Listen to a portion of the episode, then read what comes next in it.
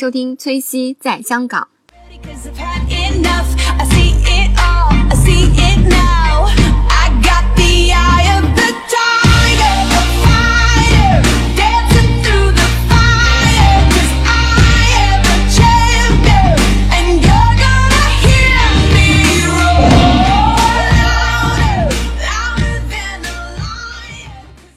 最近也想为大家组织节目的听友群，如果大家有兴趣的话，可以加我的微信，我的微信号码是 c u s i y 幺二三四五六 c u s i y 幺二三四五六，注意 C 是大写的。Hello，大家好，今天为大家讲述《小狗钱钱》这本书第十六章的一个内容。在上一章就是吉亚和他的朋友还有桃木太太他们一起做了一个投资俱乐部。那这章呢，他们就一在一起探讨如何进行投资。桃木太太向他们介绍了一个东西，这个东西叫基金。那基金到底是什么呢？基金就像一口大锅，许多没有时间或者是没有相关知识、没有兴趣去亲自研究买股票的投资人，都可以把钱放到这个基金里面。这些钱呢，由金融界的专家，比如说基金经理人去投资买股票，国家呢会对这样的机构有一个严格的监督，基金经理人必须遵守一定的规定。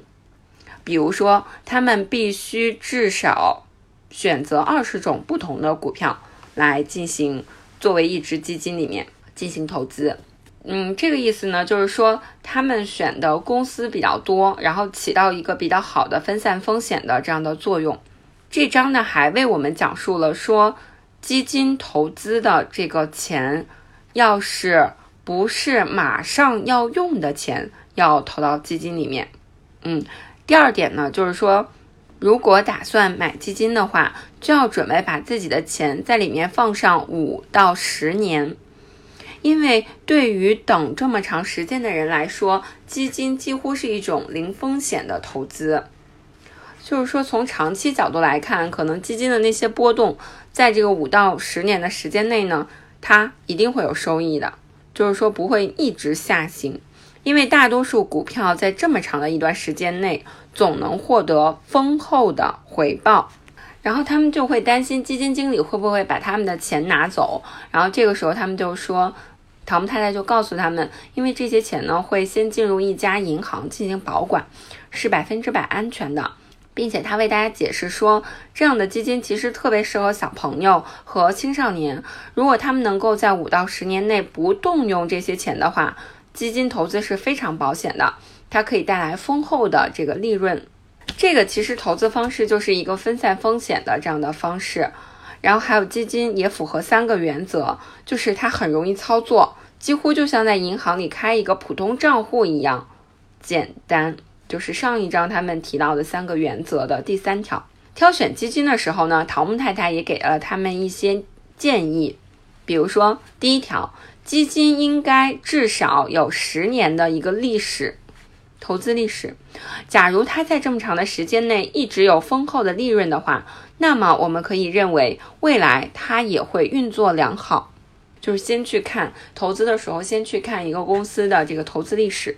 第二点，应该选大型的跨国股票基金，这种基金在世界各地购买股票，从此。分散风险，所以十分安全。就是要选大的这个公司。第三点，对基金的走势图进行比较，应该观察在过去十年间哪些基金的年终利润最好。就是说，可以看它的一个这个历史回报率，嗯，去比较不同的基金哪一个这个回报率最好。那如果就是说这个基金，嗯，本身告诉大家它的波动性会很强的话，也就是说明什么呢？说明它在收益的时候也会大起大落，是吧？就是它风险比较高。他们就根据这些原则，在他们唐木太太给他们的很多的这个基金表里面去选了这个基金产品。后来小朋友们在他们一致的这个同意下，选了一个这个。大型的基金，其中包括可口可乐、玩具反斗城、迪士尼、麦当劳等，而且它的这个年化回报率非常高，然后大家都非常的开心。然后下面呢，介绍了一个比较有用的公式，它的名字叫做七二公式，什么意思呢？用七十二除以投资的年利润。得出的这个数字就是这笔钱翻一倍所要的一个年数，这一点特别特别的好。我觉得我知道这个 principle 七二公式之后，我就可以比如说去算它的，对啊，我钱翻倍的一个年期，很棒。比如说，或者是这个公式也可以怎么用呢？就是你知道一个。嗯，一个产品它什么时候会翻一倍？那你可以根据它这个年期的长度去算它一个年化的利率。所以说这个七二公式大家可以记住，就是和年期和它的收益率有关的一个公式。嗯，这个以后大家也可以用上，在分析投资产品的时候。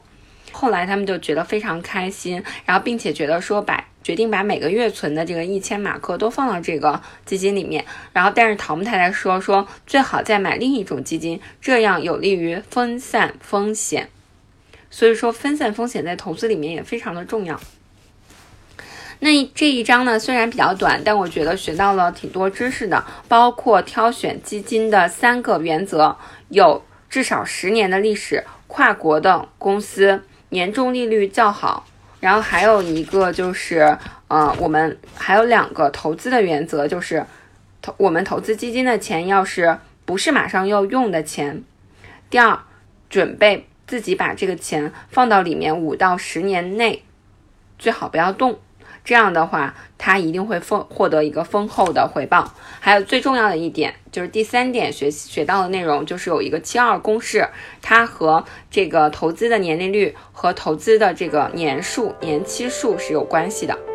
感谢大家收听这期的节目。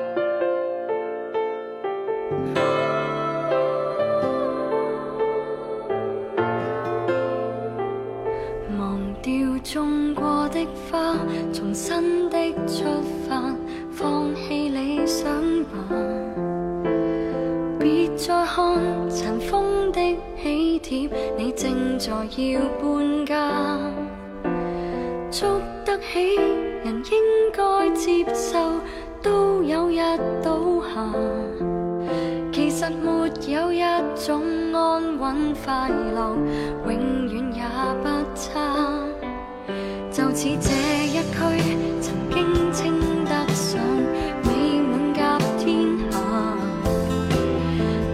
但霎